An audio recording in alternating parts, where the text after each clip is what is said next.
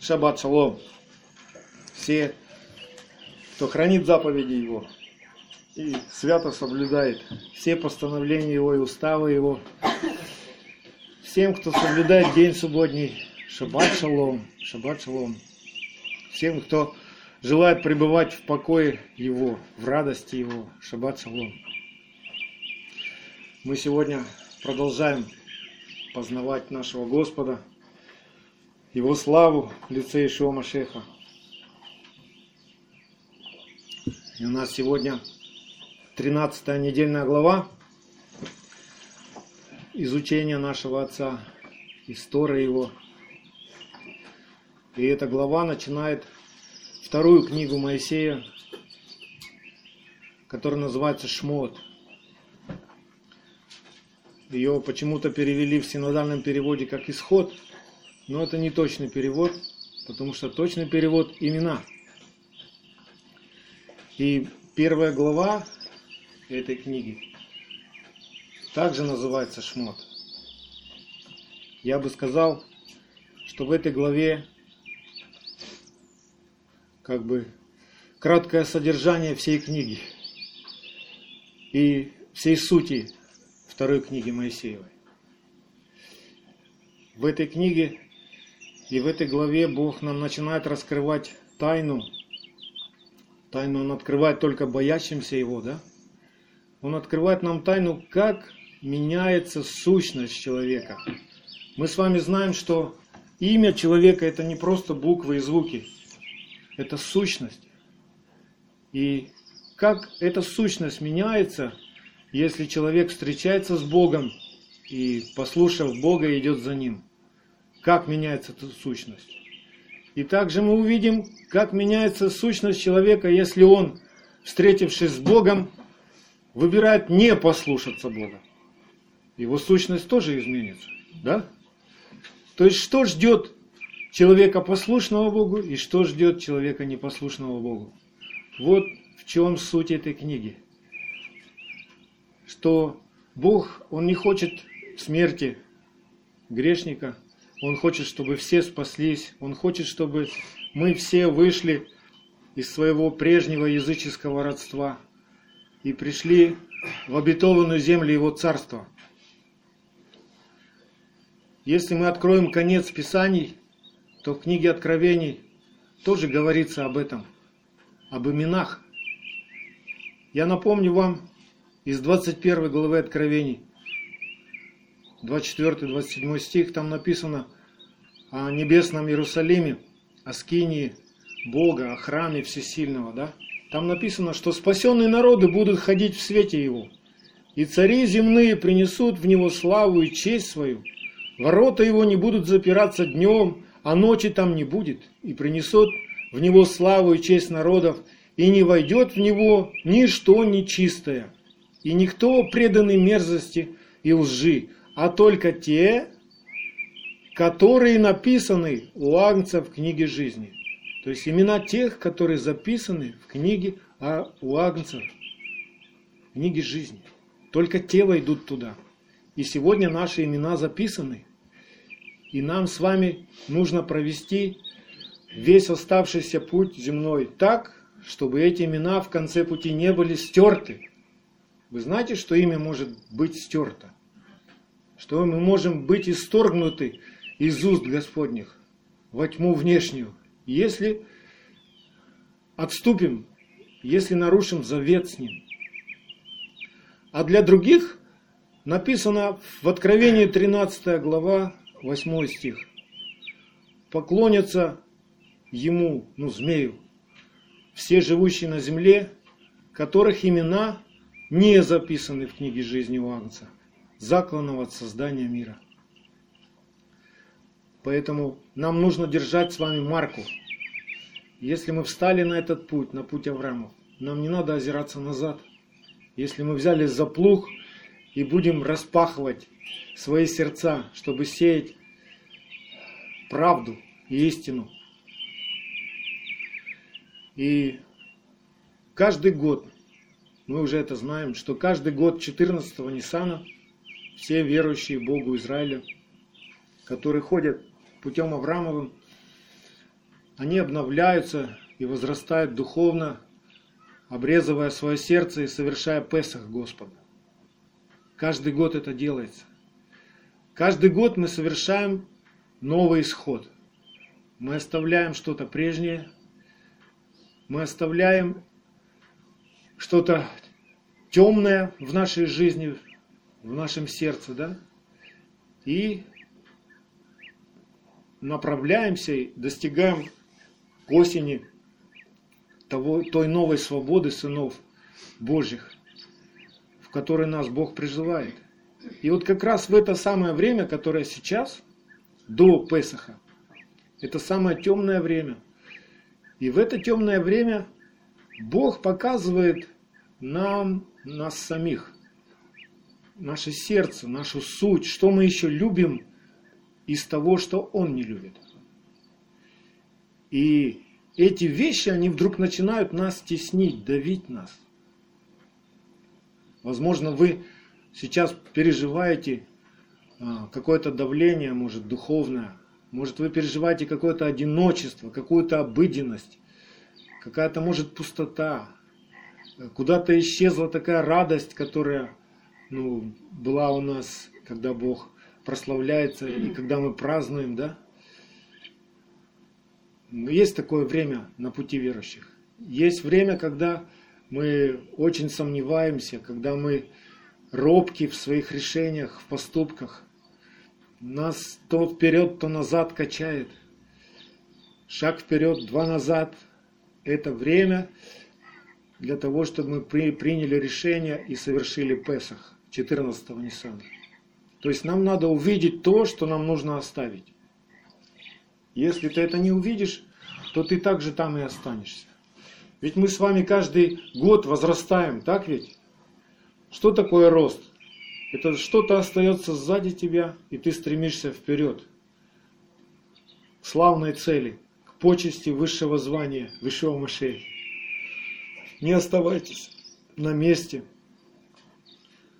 потому что 14-го Ниссана нам надо вырасти. Начать расти в то новое, что Бог нам приготовил. Чтобы нам не ходить 40 лет по одной и той же ну, программе. Ну вот суббота, от субботы до субботы, ну вот праздник. А какой я был, такой я и остался. Это означает, что ты ходишь по кругу. Мы с вами должны расти, изменяться. И вот это время как раз то время, о котором написано у Петра в первом письме, 1 Петра 4.17. Время начаться суду с Дома Божия. Если же прежде с нас начнется, то какой конец непокоряющимся Евангелию Божию? То есть весь мир, он наблюдает за нами, хотим мы этого или не хотим.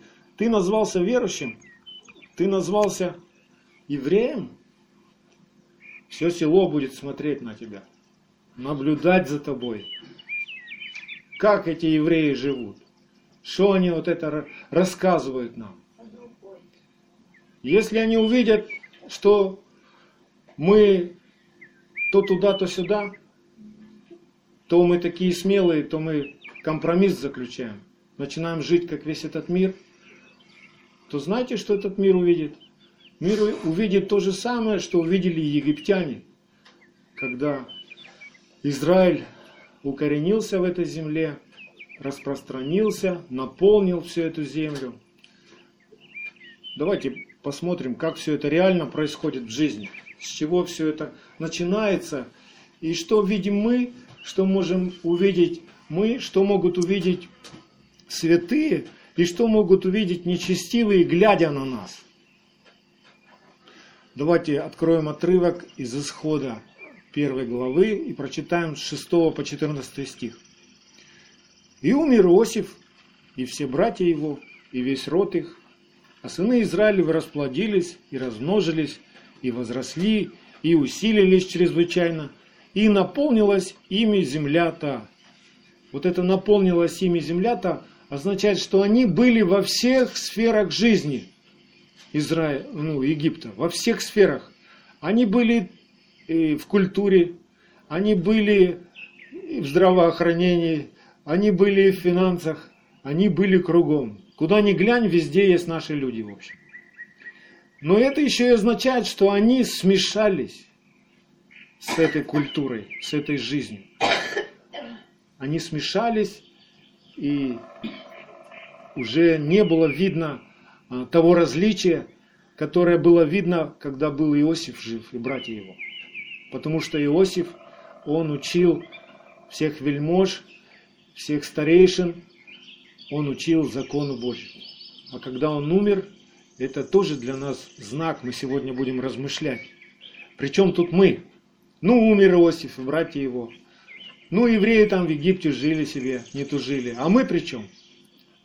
Мы с вами знаем, что Тора это не просто историческая книга, да, с историческими фактами. Это книга о том, что происходит в нашем сердце, в нашей жизни. Это инструкция для нас. И написано, и восстал в Египте новый царь, который не знал Иосифа. И сказал народу своему, вот, народ сынов Израилев многочислен и сильнее нас. Перехитрим же его, чтобы он не размножался. Иначе, когда случится война, соединится и он с нашими неприятелями, и вооружится против нас, и выйдет из земли нашей. И поставили над ним начальников работ, чтобы изнуряли его тяжкими работами. И он построил фараону Пифом и Рамсес, города для запасов. Но чем более изнуряли его, тем более он умножался и тем более возрастал, так что опасались сынов Израилевых. И поэтому египтяне жестокостью принуждали сынов Израилевых к работам и делали жизнь их горькую от тяжкой работы над глиною и кирпичами, и от всякой работы полевой, от всякой работы, которые принуждали их с жестокостью. То есть, что делает этот фараон, который не знал Иосифа и не знал его наставления, не знал учения? Он испугался, что он теряет власть, он видел успех израильтян, и что он делает? Он придумывает им изнурительные работы –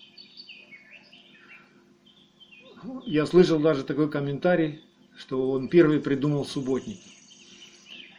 То есть он придумал такую работу, в которую мужи Израиля должны были работать, причем работать бесплатно, на благо Египта. Ну, нужно было что-то построить срочное, да, такое. И что, что из этого отрывка мы можем для себя взять? Что мы можем увидеть из этого отрывка? Когда в нас умирает наш Иосиф. Знаете, что у нас есть наш Иосиф? И у нас есть наш фараон. Наш Иосиф – это наше желание учиться путям Господним и учить ближних своих этим путям. Вот когда в нас это желание умирает, тогда мы с вами теряем свободу славы сынов Божьих. Потому что когда Израиль, Израиль перешел в Египет, числе, в, ну, в количестве 70 душ, да, с Яковом пришли. Они были свободны, они не были рабами. Они были свободные люди, они жили в самой лучшей земле, но потом стали рабами, смешались. То есть, как только мы смешиваемся с язычеством, мы теряем свою свободу, и мы становимся рабами. Как только мы теряем свое предназначение быть священниками, мы становимся рабами этого мира, мы становимся рабами суеты. В нас начинает преобладать наша плотская природа, наш фараон, который не хочет знать Бога. Он хочет жить для себя, он беспокоится только за себя, и ему надо делать все так, как он хочет, а не так, как Бог повелел. И это наша плотская природа, она по своей сути есть раб греха. Она всеми корнями связана со всяким беззаконием. Это природа противления Богу. Не хочу. Надоело. А что это правило? А что это заповеди? У меня свои заповеди, свои желания, и я ради них живу. Это фараон который не знал Иосифа. И что начинается? Тогда у нас начинается рабская суета. Просто нас начинают засасывать какие-то идеи, совершенно бесцельные, безумные с Божьей точки зрения. Как один мудрец сказал, что нужно быстрее выкопать яму, чтобы потом побыстрее ее закопать. Да. Вот нам надо вот срочно сейчас это сделать. Ты сделал это, потом думаешь, зачем все это? И ты забываешь это, и оно радости тебе никакой не приносит. И потом надо срочно закопать ее. То есть время уходит как вода в песок. В пустоту. Все, все твои силы уходят в пустоту. Это пустое. Это пустое. Оно не делает тебя мудрее. Оно не приближает тебя к Богу. Просто расходуешь силы и средства. Все силы прилагаешь к тому, чтобы сделать глупость. А да, все получается. Силы тратишь, чтобы выйти из этой глупости. Да, да, да, да, да. И так вот уже ближе к да. Таким и от, и от вот такой суеты к нам приходят тяжкие и горькие страдания. Мы потом от этого всего платим, мы, мы не счастливы от этого. Мы можем быть счастливыми прямо сейчас, а можем придумать что-то себе и сказать, что ну вот если у меня вот это вот будет, если я этого достигну, то я буду счастлив. То есть счастье меня где-то там ждет. Это уже признаки суеты. Счастлив ты прямо сейчас, потому что Бог с тобой. И все, что в твоей жизни происходит, не происходит без его ведома. То есть Бог за всем следит. И ты верой живешь. Праведный верой жив будет. Ты не огорчаешься, ты просто размышляешь, почему, для чего и как дальше идти. В Иезекииля Бог обращается к Израилю, 20 глава Иезекииль, с 4 по 9 стих. Хочешь ли судиться с ними? Хочешь ли судиться, Сын Человеческий? Выскажи им мерзости отцов их и скажи им, так говорит Господь Бог. В тот день, когда я избрал Израиля и, подняв руку мою, поклялся племени дома Яковлева и открыл себя им в земле египетской, и, подняв руку, сказал им, «Я Господь Бог ваш». В тот день, подняв руку мою, я поклялся им вывести их из земли египетской в землю, которую я усмотрел для них, текущую молоком и медом, красу всех земель. И сказал им, отвергните каждой мерзости от очей ваших и не оскверняйте себя идолами египетскими. Я Господь Бог ваш. Но они возмутились против меня и не хотели слушать меня, Никто не отверг мерзости от очей своих и не оставил идолов египетских. И я сказал, и залью на них гнев мой, и стащу на них ярость мою среди земли египетской. Но я поступил ради имени моего, чтобы оно не хулилось перед народами, среди которых находились они, и перед глазами которых я открыл себя им, чтобы вывести их из земли египетской. То есть мы видим, что здесь говорится о том, что Израиль смешался в Египте с языческой культурой, с египетской, смешался с идолами. И как раз вот сейчас мы с вами тоже переживаем такое тесное время, когда вокруг нас сплошное идолопоклонство происходит. Даже среди народа, который именуется именем Господним.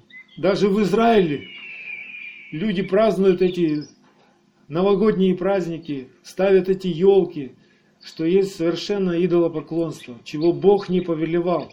Кругом чуждый огонь горит. Он сверкает, он манит. Их много. Их большинство, ты один. Тебя мало, и тебе надо устоять. Этот огонь, он кругом крадется к тебе. Через уста твоих соседей, через укоры всякие, твоих друзей, через телевизор. Все кругом сверкает этими идолами. А тебе надо хранить заповеди в своем сердце. Не сообщаться с этим. Хранить святость – это тяжело, когда снаружи все давит. Это тяжело пребывать ну, в меньшинстве. Но как раз в это самое время мы с вами и можем переживать силу Божью, потому что только Его силой мы можем устоять. И если мы стоим, как мы сегодня пели, то только Его именем. Да? Поэтому да укрепит всех нас Господь свято хранить Его заповеди. Что даже если нам под страхом смерти придется хранить эти заповеди, лучше нам умереть, чем отречься. Аминь. И в этой же главе Торы Бог, Он учит нас о том, как Он открывается. Как Он открывается тем, кто боится Его, и как Он открывается тем, кто а, не верит Ему, кто пренебрегает им. Он же тоже им открывается. Давайте увидим это из отрывка Исход 3 глава, с 13 по 17 стих. И сказал Моисей Богу, вот я приду к сынам Израилем и скажу им, Бог отцов ваших послал меня к вам. А они скажут мне, как ему имя? Что сказать мне им? Бог сказал Моисею, у нас там написано неправильно, написано «я сущий», да? Можете зачеркнуть. Это не точный перевод. В Торе написано «эгье ашер эгье», что означает «я буду, каков я буду». Вот такое интересное выражение. «Я буду, каков я буду». Мы с вами его разберем. И сказал, так скажи сынам Израилевым, тот же послал меня к вам. Не сущий, а тот же послал меня к вам.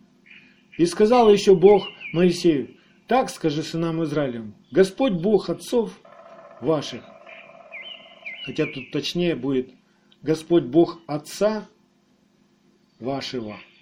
Не отцов, а Отца вашего. Но потом перечисляется Бог Авраама, Бог Ицхака, Бог Якова послал меня к вам. Вот имя мое навеки. И мы поем эту песню. Это имя Господа, Бог Авраама, Ицхака и Якова. Это имя Его навеки и памятование о мне из рода в род. Пойди, собери старейшин сынов Израилевых и скажи им, Господь Бог отцов ваших явился мне, Бог Авраама, Ицхака и Якова, и сказал, я посетил вас и увидел, что делается с вами в Египте. И сказал, я выведу вас от угнетения египетского в землю хананеев, хитеев, амареев, ферезеев, гергесеев, евеев, ивусеев, в землю, где течет молоко и мед. И вот это выражение «Эгье Ашер Еге» «Я буду, каков я буду», оно означает буквально, что от вас самих зависит, какой я к вам буду. Интересно, да? Вот как ты к Богу относишься, вот такой Он к тебе и будет. Помните, как написано в Псалме 17? Псалом 17 с 26 по 28 стих. С милостивым ты поступаешь милостиво. С мужем искренним – искренно. С чистым – чисто. А с лукавым как поступать? По лукавству его. Ибо ты людей угнетенных спасаешь, а очень надменный унижаешь. И еще написано в притчах 28.9. Притче 28.9. Кто отклоняет ухо свое от слушания закона, то есть чье сердце так настроено, да, какой к нему Бог будет, как он к нему будет открываться? Того и молитва мерзость, то есть Бог не будет слушать твою молитву. Он ее слышит, но слушать ее не будет. Вы говорите, точнее звучит, кто слушая Тору не слышит, чтобы стать послушным, того молитва мерзость. То есть, если ты молишься, а в сердце твоем нет желания быть послушным Богу, просто ты молишься, лишь бы оттарабанить. Ну, потому что так надо, потому что это красиво, чтобы другим сказать, я молился.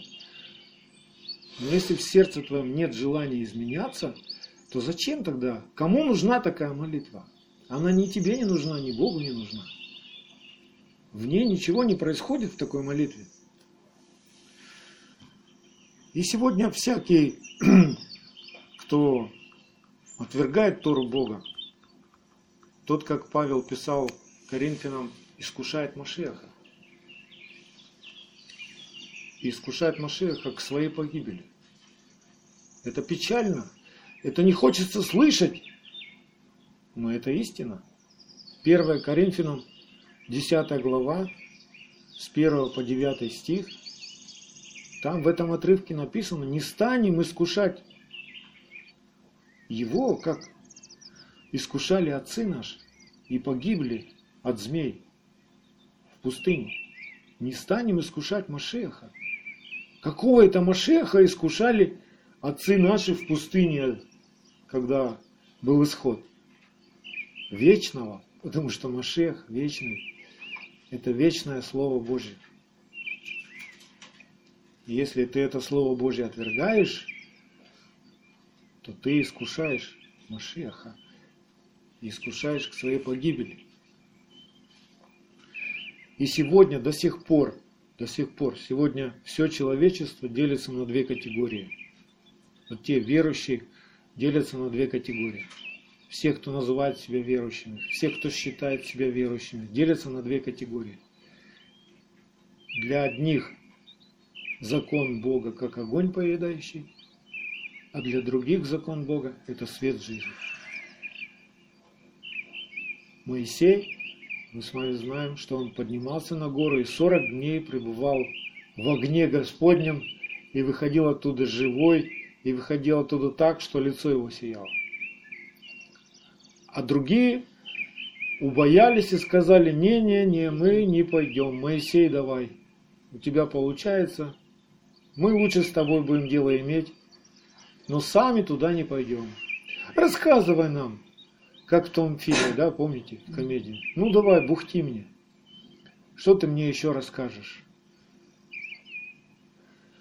Есть, конечно, шанс у того, кто слышит Слово Божье, услышать Бога и тогда измениться. Знаете, как вера приходит к нам? Вера,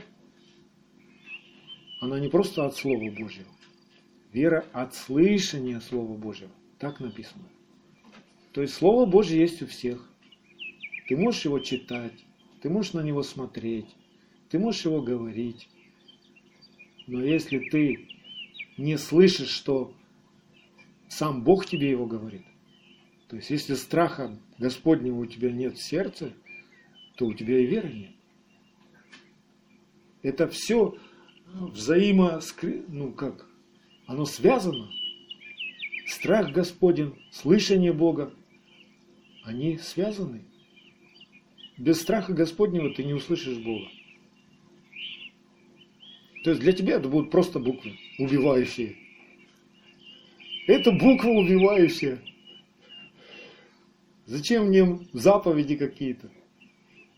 У меня свои заповеди. Бог открывается боящимся Его и тайны свои, завет свой он открывает им. И он не меняется. Он всегда Эгье Ашер Эгье. Я буду таков, как я буду. То есть от тебя зависит, какой я к тебе буду. Каким он был в первых, каким он был в отношении к Аврааму, таким же самым он открылся Ицхаку, Якову, и таким же Бог остается и к последним, к нам, ко всякому человеку верующему, который вступает с ним в завет. Он такой же. Ничего не изменилось. Бог не передумал. Бог не отменил свои заповеди, как сегодня многие пастора учат. Помилуй Господь. Они учат, что ну разве человек может исполнить заповеди Божьи? И это такое учение, оно искажает образ нашего Бога. Получается, что наш Бог дал человеку заповеди, которые он никогда не исполнит. Жестокий Бог, да? Коварный какой-то получается Бог. Поэтому пришел Иисус и стал нашим Богом. Вот такое вот учение. А Иисус такой весь добрый сказал, да ладно, я за вас отработаю, ребята. Я договорюсь там с отцом, он меня послушает, и начнется у нас Новый Завет. В смысле, жизнь по-новому начнется. Не надо никакие заповеди, не надо никакие праздники. Просто приходи в церковь. Просто весело пой Богу. Радуйся и люби. Главное любить. А что такое любить, никто толком объяснить не может. А Павел, он объясняет это. В Римлянам в 13 главе он объясняет, что такое любить. Что такое любовь? Римлянам 13.10 написано. А до этого он говорит, ибо заповеди не убивай, не прелюбодействуй. Они все в одном слове возлюби. То есть он открывает им эту заповедь. Как сегодня учат, ну только две заповеди есть. Люби Бога и ближнего своего. А Павел говорит, вот люби ближнего своего, раскрывается, не прелюбодействуй, не кради, не убивай. То есть никто не отменял эти заповеди. И суть нашего спасения, она очень такая ясная и простая на самом деле. Иешуа, Машех, он ее озвучивает. Матфея 10, 38-39, мы все это знаем место. Кто не берет креста своего и следует за мной, тот недостоин меня. Сберегший душу свою потеряет ее, а потерявший душу свою ради меня сбережет ее. И Иешуа здесь не говорит, что нам надо нательный крестик носить. Крест – это стойка казни наша, нашей плотской природы. То есть, если мы не разбираемся с господством нашей плоской природы, то есть, если мы не разбираемся со своим фараоном, если мы не приходим духом своим и говорим, так, фараон, заткнись. Отныне отпусти душу мою для служения Богу. Я сказал. Бог сказал мне. И кто ты такой перед Богом? И мы все на земном пути своем ошибаемся.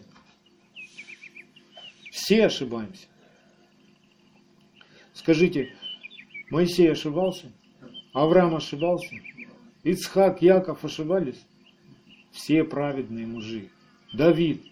Все совершают ошибки. Наша праведность не в том, что мы вообще не совершаем ошибок. А наша праведность в том, что увидев, что мы ошиблись, мы раскаиваемся. Вот в чем наша праведность. Мы меняемся. То есть наше желание измениться, вот в чем наша праведность. Правда Божья, она освещает наш разум, наше сердце, все наши желания.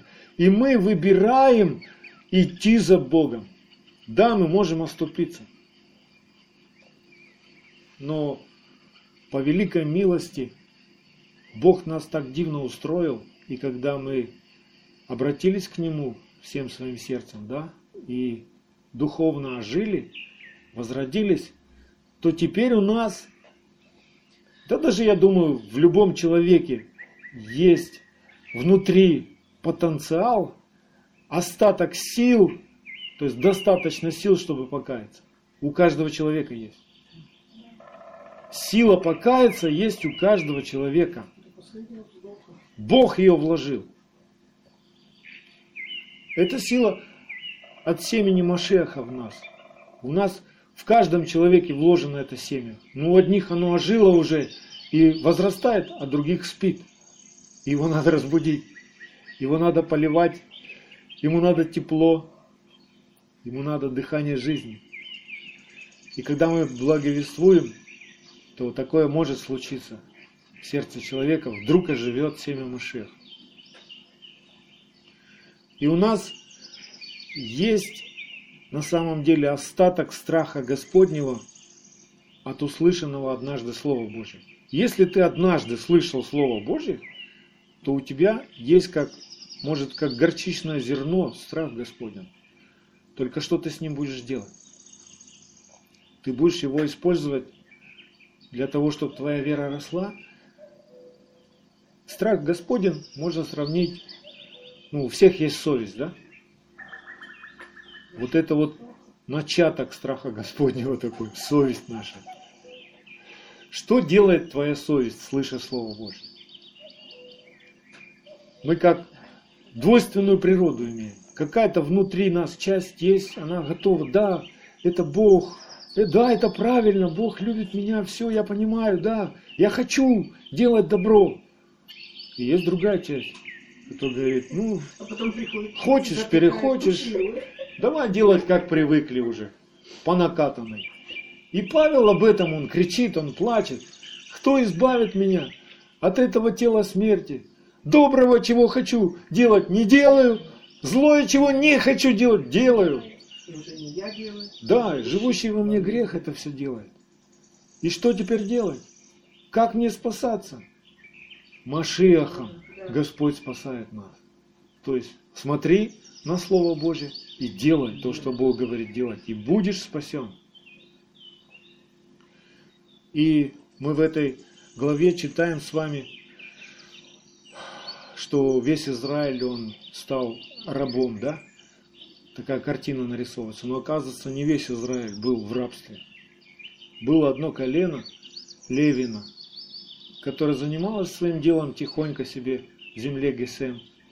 И они никогда не были рабами фараона. И это их вопль Бог услышал.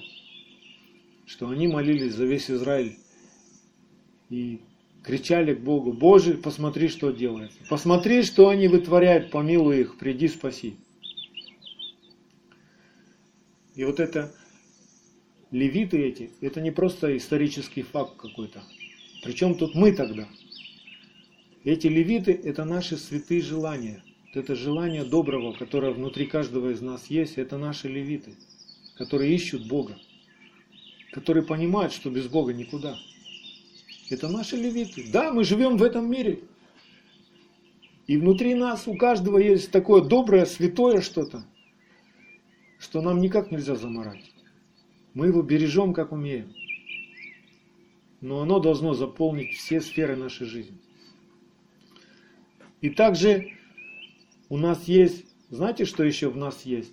В нас есть еще повивальные бабки, о которых мы читаем в этой недельной главе, которые боялись Бога больше, чем фараона, и не делали так, как фараон говорил. То есть они не убивали а, младенцев, мальчиков. Бог дал им такую мудрость, что отвечать фараону. И на самом деле еврейские женщины, они настолько были благословлены, что им как бы и не нужно было особого вспоможения при родах. У них все происходило природным путем, как Бог устроил. То есть они рожали не так, как рожают все остальные. Роды проходили благополучно и быстро.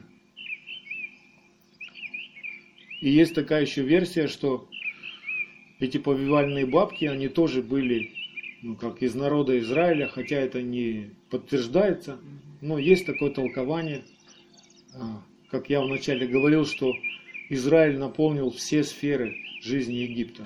И эту сферу наполнил. То есть везде были наши люди. И вы знаете, что евреи это самые лучшие врачи, самые лучшие портные, самые лучшие банкиры. Самые лучшие всегда это евреи на самом деле. То есть еще и поэтому они боялись Бога. И если они боялись Бога, то они хранили вот то, что Иосиф учил и проповедовал. Понимаете? То есть они это хранили.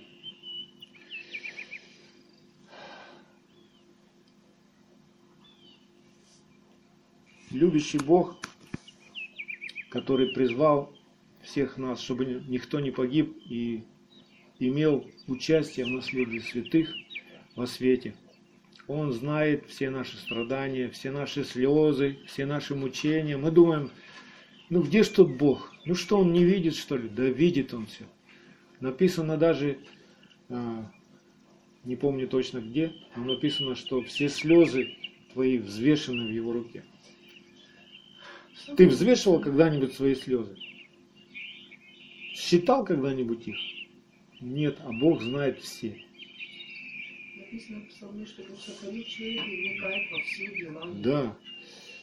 И все наши страдания известны ему.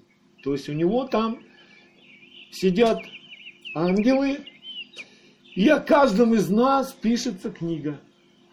Представляете, сколько людей на земле и столько книг там, в Царстве Божьем. И ангелы, они пишут, так, пошел туда, сказал то, сделал это, тут он расплакался, тут его обидели, тут он встал, отряхнулся, омылся. Все пишется.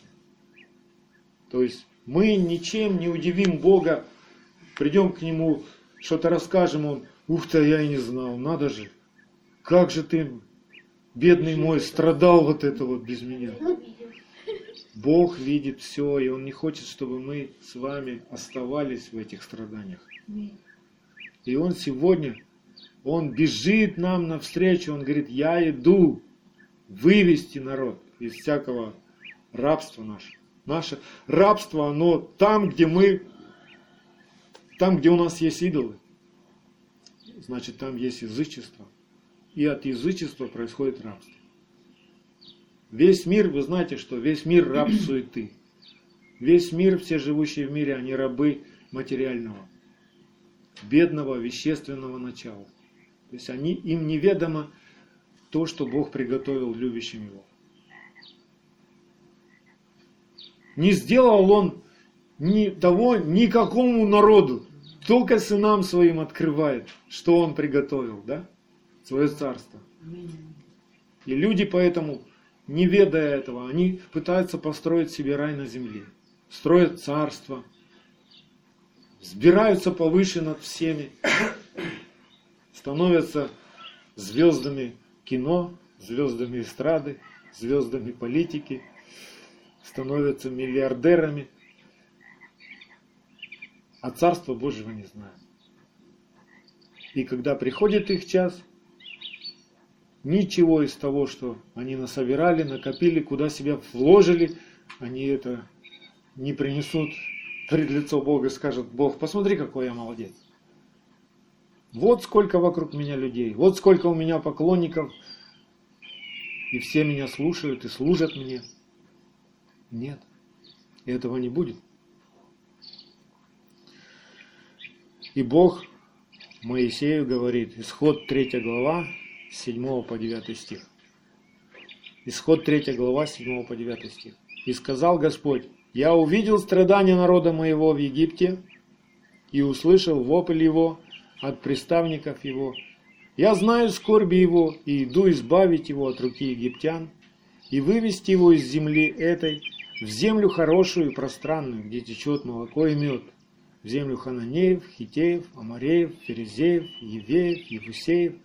И вот уже вопль сынов Израилевых дошел до меня, и я вижу угнетение, каким угнетают их египтяне. Вот это самое ключевое слово в этом отрывке. Вопль дошел до меня. Знаете, как происходит наше спасение, с чего оно начинается? Оно начинается с нашего вопля к Богу. Пока мы барахтаемся еще, хоть и тонем, но еще сами пытаемся спасти себя, барахтаемся, мы сами себя не спасаем. Ну, мы уговариваем себя, ну, я уже привык так, ну, а что, мне уже столько лет, кто меня уже научит, кто меня уже исправит – да уже, ну, что ж, что ж делать, все так живут, то спасение не произойдет. А когда тебе уже достало до ноздрей, еще один глоток и все, и ты кричишь, Бог, если ты есть, помоги. О, и Бог слышит этот вопль, он говорит, все, бегу. И протягивает руку свою, и начинает нас вытягивать из глубокого рва, из болота, в которое мы попали. А куда же Бог смотрел до этого? А Бог организовывал все, чтобы произвести в тебе этот вопль. Он смотрел за тем, чтобы твое беззаконие поймало тебя. Беззаконник уловлен своим беззаконием. И в беззаконии человеку плохо. Болезни, неустройство, все разрушается, все, что насобирал, все, что нажито непосильным трудом, два видеомагнитофона, две куртки замшевые, все, все, все теряется. Это Бог все организовывает так, чтобы ты э, не прожил свою жизнь вот так вот бесцельно и считая, что вот оно счастье-то, миллионы в карманах, вот оно счастье-то. Это не счастье как раз, это может быть наказание для тебя, когда ты из-за этих миллионов даже о Боге не вспоминаешь и не думаешь. Поэтому Бог смотрит, чтобы вот та тьма в нашем сердце, которая попала еще со времен Адама, когда он согрешил, чтобы она регулярно подталкивала нас вопить к Богу. Чтобы мы раскаивались, чтобы мы кричали к Богу, спаси нас от этой тьмы. Чтобы мы увидели, что вот это вот то, что я делаю, то, что я сейчас люблю, оно не угодно Богу, и я могу из-за этого погибнуть в конце. Ведь важно это увидеть. Представляете, какой шок будет, если мы вот так вот как бы, ну все у нас хорошо, у нас розовые очки, мы верующие, в церковь я хожу, все. Наступает день Господень, ты стоишь там, и там ты уже ничего не спрячешь, и Бог тебе что-то показывает такое, что ты, ух ты, а я даже и не знал, что у меня это есть. А там ты уже ничего не исправишь. И звучит приговор, виновен во тьму внешнюю. Это же шок будет для нас, да? Поэтому Бог сейчас, из года в год, из дня в день показывает нам то, от чего нам надо избавиться. То, от чего мы плачем. Нам надо увидеть причину наших страданий. Причину наших болезней. Почему у меня кости болят? Ветром надуло, что ли? Старость просто пришла. Что это? Почему мне так плохо? Почему душа моя мается и не успокоится никак? Почему? Что ей мешает? Боже, покажи нам все причины нашей тесноты. Знаете, как теснота на иврите звучит? Мицраим, и также звучит слово Египет. Любая теснота нашей души – это Египет. Мицраим. Теснота. Там, где тебе тесно. Там, где ты маешься. Там, где ты чувствуешь себя рабом, несчастным. Там, где тебе горько. Это все Мицраим. Это что-то такое в твоей жизни, куда ты прикован, то есть ты раб какого-то фараона получается. И вот Бог, Он светом заповедей своих, Он просвещает это все. И ты видишь, о, вот здесь темно, сюда надо свет. О, вот здесь цепи, надо разорвать. О, вот здесь темница, надо выйти на свободу.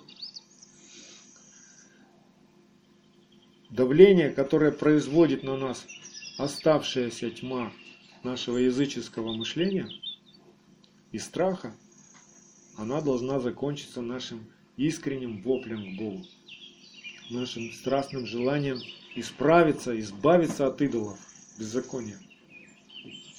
В любом беззаконии есть командир, идол. Оно не просто так происходит. Если происходит беззаконие, значит есть фараон.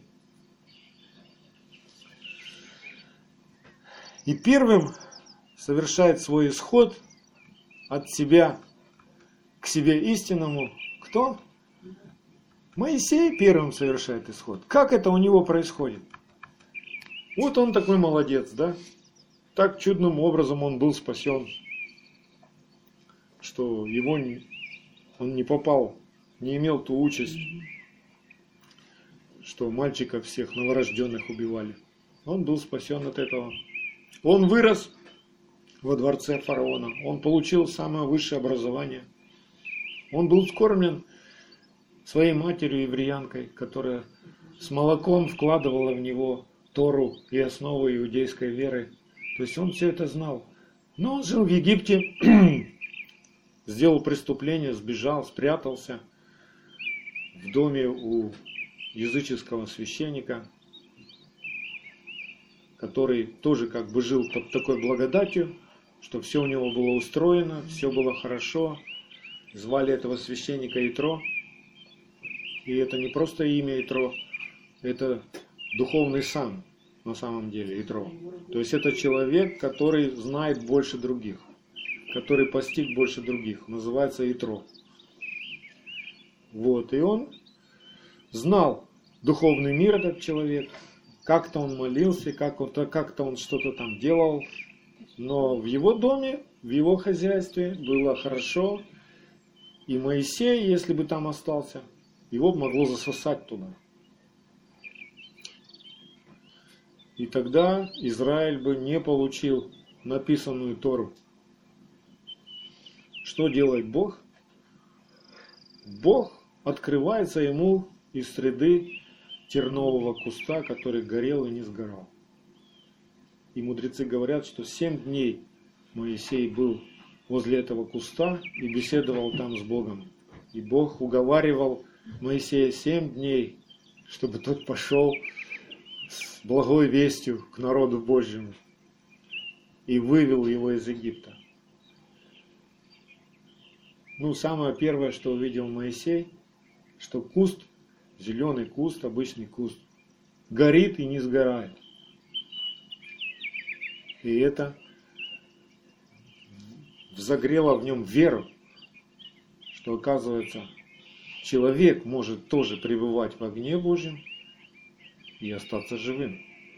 Поэтому он смело уже потом шел на гору, пребывал в этой среде огня и выходил оттуда к Израилю с просветленным лицом, да, сверкал там. И как Бог возгревает и взращивает веру в Моисею. Он дает, ну, написано, глаз знамения у нас, да? Несколько глазов знамений дает, знамений свидетельств, подтверждение, что Бог с тобой. Это наше свидетельство, да? И он дает ему несколько свидетельств таких, знамений. Первое самое знамение это был посох, который превращался в змею, но когда Моисей брался за эту змею, он снова становился посохом. И это не просто так фокус-покус. Это знамение, оно говорит о том, что Бог дает тебе власть. Потому что зме, змея это была символ фараона. У него на короне, на фараоновой, кобра такая, видели, да? Кто в кино смотрел или на картинках где. У него на, на голове, на, на его короне кобра такая, змея. Это символ его власти. Что я решаю, жить или умереть. Сказал, захотел, убил. Захотел, мимо прополз, да? И также это символ, понимаем кого? Змея древнего, да? Что мы сильнее, чем этот древний змей. И если мы возьмем его за хвост, его трусливый, то он станет посохом просто, палкой, бессмысленно. Это одно знамение. Второе знамение, помните, как рука, да, за пазухой Моисея становилась прокаженной, и второй раз, когда засовывал, становилась снова живой. Это символ о силе, которую тебе дает Бог, о силе исцеления и о силе воскресения. Что, когда Бог с тобой, то не бойся убивающих тел. Нет никакой болезни, которую бы не мог Бог исцелить. Не бойся смерти. Бог сильнее смерти. Это сила. И этой силой мы с вами сегодня должны жить. Мы не должны жить из страха смерти. У нас сила жизни. Мы знаем, что когда придет наш час, мы не умрем. Мы просто изменимся. И прибудем вовеки. Царстве Божьем, если сохраним себя в святости до конца. Третье знамение. Помните, а, что если этим двум знамениям Израиль не поверит, то он говорит, вот возьми, черпни воду из реки, выплесни на землю, и она станет кровью. Это тоже очень пророческий символ и пророческое знамение что Слово должно стать твоей плотью, то есть оно должно раствориться в твоей крови. Вера должна раствориться в крови. Вода это как символ учения, да? И если ты его берешь, то ты здесь на земле, твоя душа, она соединится с этой водой. И это увидят все. Вот о чем это знамение на самом деле. Это не просто так, очередной фокус. Для нас это пророческий знак. Ну и третий такой знак, когда Моисей перед Богом говорил, да не, я не смогу, я раз, говорить не умею, проповедовать не умею, я косноязычен. А Бог ему тогда разгневался и говорит, ты что, забыл, кто дает человеку силу в уста? Ну даже если ты боишься, я тебе дам для начала Аарона. Ты будешь ему на пальцах объяснять, а он будет рассказывать народу, да. Ну как мы, сами вы знаете себя, да? Когда ты Слово Божьего не знаешь, что ты машешь руками, просто хочешь объяснить что-то там, жесты какие-то, ну это, ну, ну понимаешь, и, ну нет у тебя слов. Ты не потрудился, чтобы запомнить. Ты не взрастил их в своем сердце. Ты слышал их, ты чувствуешь, что там хорошо, а не постарался сохранить это, не приложил старания. И, конечно же, что ты дашь? Ты одни эмоции только и дашь. Но эмоциями никто не спасается. Вернее, могут люди спастись и от твоих эмоций, да? Но обязательно Слово Божье, оно спасает нас. Поэтому нам надо заботиться и стараться запоминать Слово Божье, хранить заповеди. И не только для самих себя, а еще научить детей своих в первую очередь. То есть это заповедь о том, что ты сосуд Божий, и если ты наполнишь себя Словом Божьим, оно потечет из тебя. Из тебя потекут реки воды живой. Из тебя вытечет то, что ты туда наполнил. Наполняйся Словом. Не так наполняйся, что в одно ухо влетело, в другое вылетело. А в сердце наполняй. Как сокровище его храни. Каждая заповедь это сокровище для нас, которое не продается ни в одном магазине. Оно либо твое сокровище, либо сокровище Ишуа Машеха и апостола Павла и Моисея. Слово должно стать твоим сокровищем. Давайте вспомним, как в конце Бог с Моисеем разговаривал. Исход 4 глава, с 12 по 17 стих. Бог говорит ему, «Итак, пойди, то до этого он ему говорил, я услышал вопль сынов Израиля и иду спасать Израиля. И Моисей такой радостный, о, наконец-то, вот, дождались мы, слава тебе, Господь. Он говорит, ты пойди. Я? Кто, я? Да, ты. Пошли другого. И сегодня также Бог тебе говорит, пойди. Ты видишь страдания? Бог видит страдания всех твоих близких, видит. И Бог говорит тебе сегодня, пойди. И что ты ему расскажешь? Да мне некогда, ну, да я не умею говорить. А что я им скажу? А ты возьми посох, вспомни, что тебе Бог дает. Власть, силу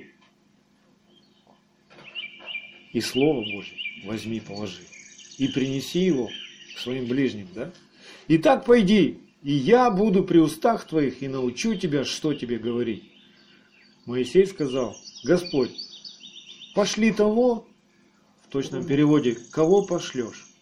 Вот так звучит. Пошли того, кого пошлешь. И мудрецы говорят, что здесь Моисей просил Бога, чтобы он сразу послал Машеха. То есть он там в духе понимал весь план спасения Божьего. Он знал, что придет Машех и будет спасен весь Израиль. Он это все знал. И Авраам это все знал. И Моисей сразу ему говорит, ну, что ты за меня взялся, Господь? Ты сразу давай Машеха посылай, и все, и весь Израиль спасется. Он говорит, не-не-не, ты ничего не понял, Моисей. Машех должен быть в тебе. И в тебе он придет, и будет происходить спасение. Пошли того, кого пошлешь. И возгорелся гнев Господень на Моисея, и он сказал, Разве нет у тебя Аарона, брата Леви, Левитянина? Я знаю, что он может говорить, И вот он выйдет навстречу тебе и, увидев тебя, возрадуется в сердце твоем. Ты будешь ему говорить и влагать слова в уста его, а я буду при устах твоих и при устах его, и буду учить вас, что вам делать. И будет говорить он вместо тебя к народу. И так он будет твоими устами, а ты будешь ему вместо Бога. И жезл сей возьми в руку твою, им ты будешь творить знамения.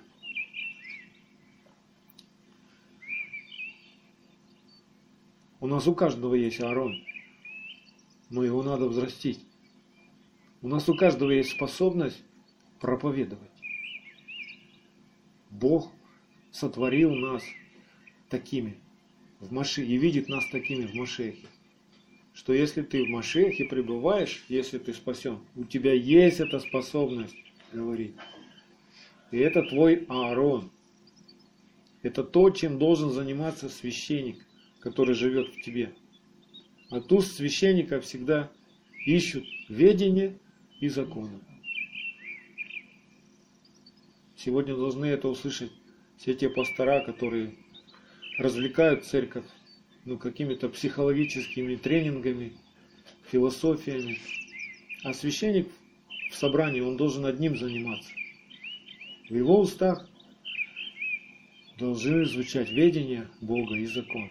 То есть, как исполнять заповеди. Вот в чем работа священника. Он должен научить, как исполнять заповеди. Он должен научить народы ходить путем Господним. Все, вот это у него задача.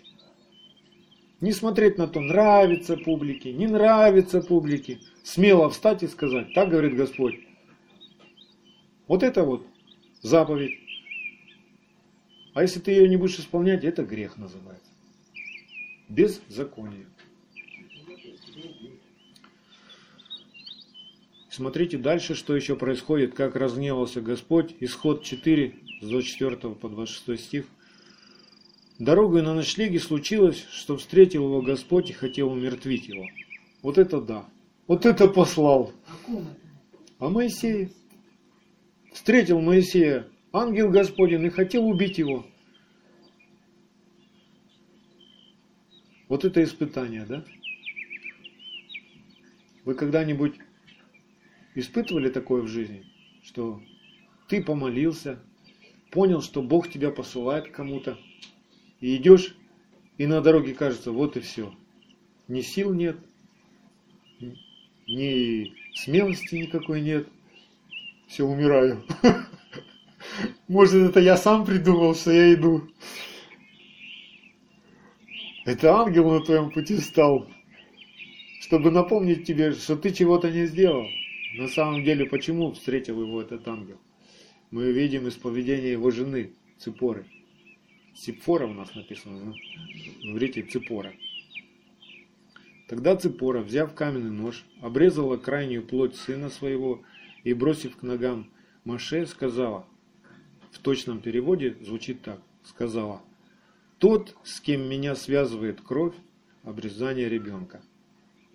То есть она поняла, в чем проблема. Моисей, он уже ничего не мог сделать, он уже был при смерти как бы. И Ципора, когда все это увидела, она поняла, что Моисей не сделал одну важную вещь, которая есть в заповедях Бога. Чтобы обрезан был весь мужеский пол. И такой Моисей смелый пошел проповедовать. Если ты сам нарушаешь заповеди и потом идешь учить других, Бог остановит тебя. И Ципора это сделала. Она сделала обрезание и сказала, что вот, вот оно, то, что Моисей не сделал, я сделал. И отошел от него Господь. Тогда сказала она, в точном переводе вот что, как там звучит. Мой суженый едва не погиб за время, э, не погиб за вовремя не сделанное обрезание. Вот такой точный перевод. Потому что у нас там совершенно непонятно, что она там говорит, при чем тут Моисей, при чем тут это все обрезание. Ну, теперь вам понятно, да? Смотрите, что нам, какой урок из всего этого можно извлечь нам, что мы не можем указывать Богу, что ему делать и когда ему делать. Знаете, как мы раньше молились? Да, знаю. Мы Богу уговаривали, ну, чуть ли не приказывали, куда ему надо прийти, какой город ему надо спасти, каких бесов разогнать. Мы ему там все рассказывали плотно. Еще с криком, с эмоциями совсем. Мы не... Никто, никто из нас не может так сказать Богу, что ему делать. Мы можем только просить Его о том, что мы видим, и говорить, Боже, помоги нам вот с этим совсем разобраться. Что нам делать, скажи. Вот о чем наши молитвы должны быть. Что нам делать, скажи. И если он что-то уже говорит делать, то надо в точности делать. Если он говорит, пойди, не надо там, я не могу, да у меня не получится, я не умею говорить, мне некогда. Нет. Кто ты такой? Ты забыл, с кем ты разговариваешь? И получается вот такой урок, что только в огне закона, который одесную Бога, да, помните? Второзаконие 33.2. Вот идет Господь, одесну его огонь закона. И это же самое говорит о том, что это Машех, который восел одесную Бога, да? То есть суть Машеха это закон Бога, огонь. Только вот в этом огне мы начинаем видеть себя истинного и видеть путь спасения, то есть понимать, что нам делать, куда нам идти, когда нам идти, как нам идти. Нам надо пребывать в огне закона. Не надейтесь, что вы просто ляжете поспать и проснетесь просто с хорошим настроением, настоящим христианином, и вы спасете это село, просто потому что вы покушали борща и выспались. Вам надо пребывать в огне закона, чтобы ясно видеть, что у тебя не так. Что ты еще не сделал, где ты еще не обрезался. И куда вести. Тот, кто побывал в огне закона и кто пребывает в огне закона, он видит путь спасения. Потому что путь спасения поступать по заповедям, шаг за шагом, Каждый поступок, исполняя заповедь, ты совершаешь спасение. Каждый день, с утра до вечера. Как пребывать в законе? Вникай в себя и в учение. Занимайся сим постоянно. Себя спасешь и слушающих тебя. Вот что значит пребывать в огне. Вот в этом огне Моисей семь дней пребывал. И пошел. И начал делать. И Бог избавлял его от всех этих страхов, когда он начал это делать. Да. Знаете, как ему страшно было пойти? Кстати, там такой момент интересный есть, что Бог, когда в огненном кусте говорил Моисею, он говорит, скажи старейшинам Израиля, и пойдите к фараону, то есть и Моисей, и Аарон, и старейшины Израиля должны ли были прийти, то есть командой целой к фараону и сказать, отпусти народ. А когда мы с вами читаем, кто пришел к фараону, только Моисей и Аарон. А старейшины, да, у старейшин что-то не так кнопочка включилась. Да? Да. Хочу напомнить вам о страхе Господнем без которого мы просто не можем совершать спасение, не можем видеть, не можем слышать Господа. Его надо хранить, и надо, чтобы этот страх Господень, он возрастал в нас. Из книги Сираха прочитаю несколько стихов из первой главы. Не у всех есть эта книга, но я вам прочитаю оттуда. Корень премудрости – бояться Господа – а ветви ее – долгоденствие. Страх Господень отгоняет грехи. Вот кто отгоняет грехи. Страх Господень. Если тебя страха Господнего нет, и так и будешь грешить. А что, ну подумаешь, я вчера ничего, живой же. И сегодня пять раз, да ничего, и дышу еще. Эй, Страх Господень отгоняет грехи. Не имеющий же страха не может оправдаться. Не может быть оправдан несправедливый гнев, ибо самое движение гнева есть падение для человека. Поэтому подумай, что ты делаешь, когда ты гневаешься. Это самое глупое занятие – гневаться. Потому что все равно потом придется извиняться. Только выглядеть ты будешь глупо.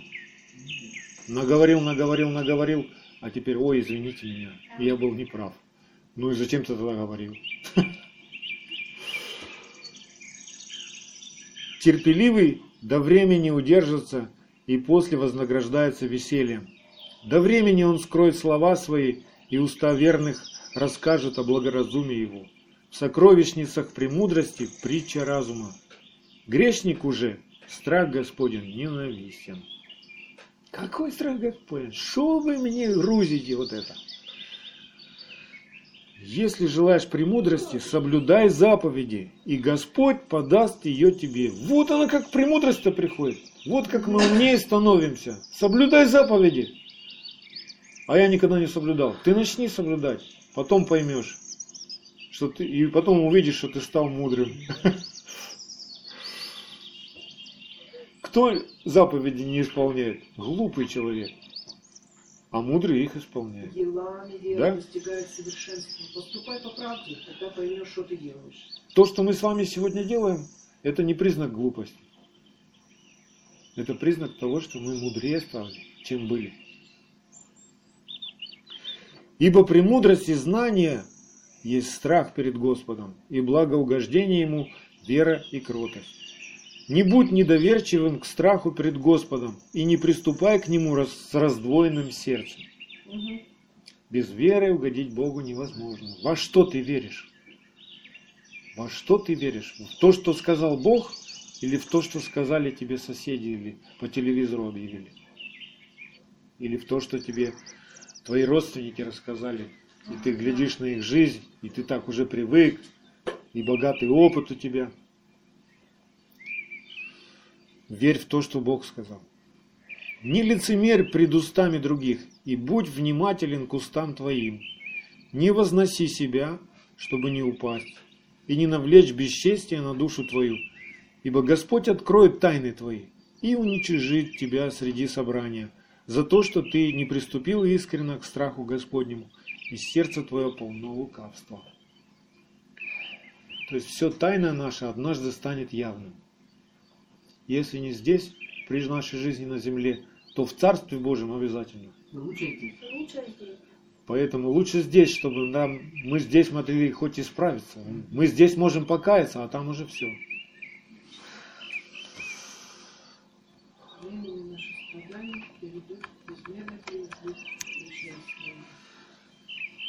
И обратился Моисей к Господу. Это я читаю из пятой главы. Исход 22-23.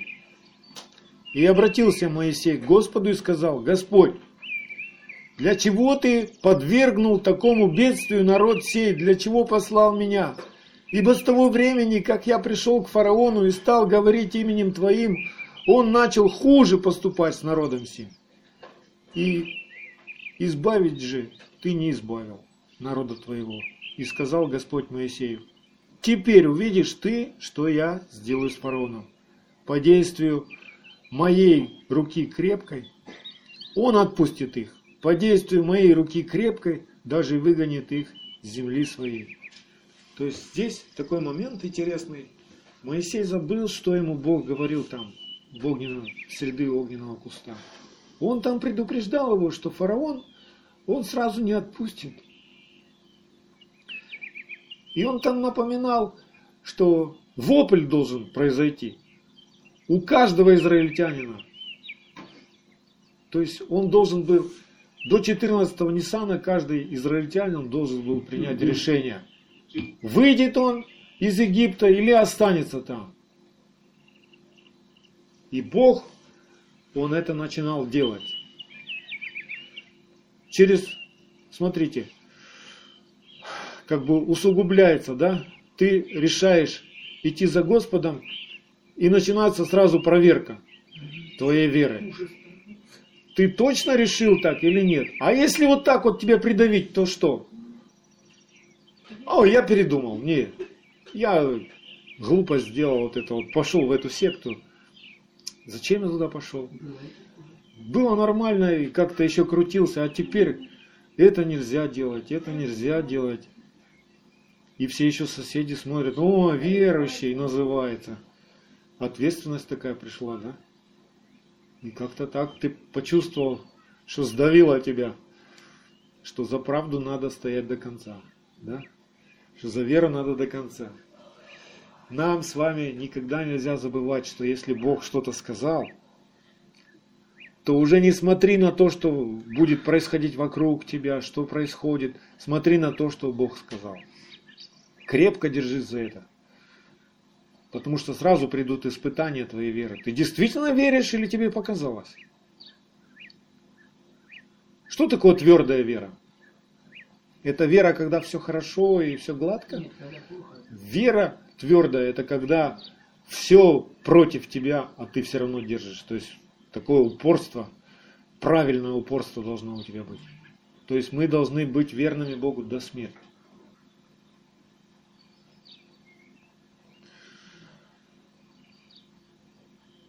Бог в этом огне, когда разговаривал с Моисеем, он приготовил его, обжег его, обрезал его от страха. Моисей пошел, остатки страха были. Ну вот я пошел, Господь, ну вот сказал, а стало еще хуже. Говорит, не переживай, так надо. Мы не все понимаем, что Бог делает. Нам кажется, что ну, раз ты, мы помолились, и Бог пригласил нас в свое царство, то все теперь. Все должно быть хорошо. Смотрите, когда Моисей с Аароном начали это действовать, действовать уже, да, смотрите, от кого они обвинения получили. Своих. От своих. И вот так вот и с нами происходит, что когда мы решаем, мы христиане были, и вот мы поняли, и вопль был наш, мы искали Господа, и Господь вывел нас и дал нам возможность идти. И теперь, когда мы говорим, то свои же и говорят, отстаньте от нас. Того, что вы говорите, жить так нельзя. Кто Это может исполнить заповедь? То есть кто может исполнить заповедь? Из-за вас и все. То есть гонение пришло не со стороны Египта, в первую-то очередь, в общем-то, а от своих приходит. Да, аминь. Как Бог Моисея приготовлял, так приготавливает каждого человека. Каждый человек, встречаясь с Богом, он переживает нечто подобное. То есть он переживает эту встречу, и она как огненный куст. То есть вроде Бог с тобой говорит, вроде тебя печет, но ты живой. Поэтому всем нам нужен это огонь, в который нам надо войти, чтобы жить. Чтобы все нечистое наше, оно просто сгорело в этом огне. Если не будет этого огня, мы так и останемся с нечистым. Если у нас не будет заповеди в сердце, наше сердце будет такое, с компромиссами. Ну, а что тут такого? Ну, подумаешь. Ну, вон, я смотрю, вот, все ж вокруг живут, елки ставят и ничего. Молния на них не сверкает. И деньги у них побольше, чем у меня. То есть нам надо не смотреть ни на это внешнее, материально, а на то, что сказал Бог, на вечное. Мир проходит. Однажды придет день, когда человек, уповающий на свое богатство, останется ни с чем. Станет перед Богом голый и без всякого оправдания. И что он там скажет? Как он провел жизнь? Куда себя расходовал? Мы смотрим на жизнь не так, как смотрит этот мир. Мир копошится, чтобы успеть. Успеть накопить, успеть построить, успеть там собрать. А мы собираем с вами вечное сокровище на небесах. Мы вперед намного смотрим. Не просто под носом у себя смотрим, а смотрим, цель у нас есть. И мы туда смотрим, вот чтобы нам не промахнуться и попасть в те двери, в одни из 12 ворот. В конце хочу прочитать наставление для нас из Исаия 55 главы. 5 по 13 стих. Вот ты призовешь народ, которого ты не знал, и народы, которые тебя не знали, поспешат к тебе ради Господа Бога твоего и ради святого Израилева, ибо Он прославил тебя. Ищите Господа, когда можно найти Его. Призывайте Его, когда Он близко. Да оставит нечестивый путь свой и беззаконник помыслы свои, и да обратится к Господу, и Он помилует его, к Богу нашему, ибо Он многомилостив. Мои мысли не ваши мысли, не ваши пути, пути мои, говорит Господь, но как небо выше земли, так пути мои выше путей ваших, и мысли мои выше мыслей ваших. Как дождь и снег не сходит с неба и туда не возвращается, но напаяет землю и делает ее способную рождать и произвращать, чтобы она давала семя тому, кто сеет, и хлеб тому, кто ест. Так и слово мое, которое исходит из уст моих. Оно не возвращается ко мне тщетным, но исполняет то, что мне угодно, и совершает то, для чего я послал его. Итак, вы выйдете с весельем и будете провожаемы с миром, горы и холмы будут петь перед вами песнь, и де, все дерева в поле рукоплескать вам, вместо терновника вырастет кипарис, вместо крапивы вырастет мирт, и это будет во славу Господа в знамение вечное, несокрушимое. Иногда мы говорим Слово, проповедуем Слово, благовествуем Царство Божие, да? И оно как дождь. Дождь сразу и всосала земля. А иногда мы говорим, и человек думает долго, пока весна не придет, снег лежит сверху, да? Ага. То есть ты сказал мороз. слова, но он включил мороз, да? И не проникает, снег в землю не проникает, пока не придет весна, пока не растает. Поэтому не смотрите на то, что там, как там человек отреагировал. Сразу понял, сразу принял или отморозился. Просто говорите, посылайте то слово, которое Бог посылает. Оно произведет работу. Оно принесет жизнь. Придет весна, уйдет мороз. И Дед Мороз уйдет. А слава Господня воссияет. Аминь. Да укрепит всех нас Господь и вразумит нас, и сделает непоколебимыми в вере, чтобы мы сохранили заповеди Его в святости до самого последнего дня на земле. Высшего Машехи. Аминь.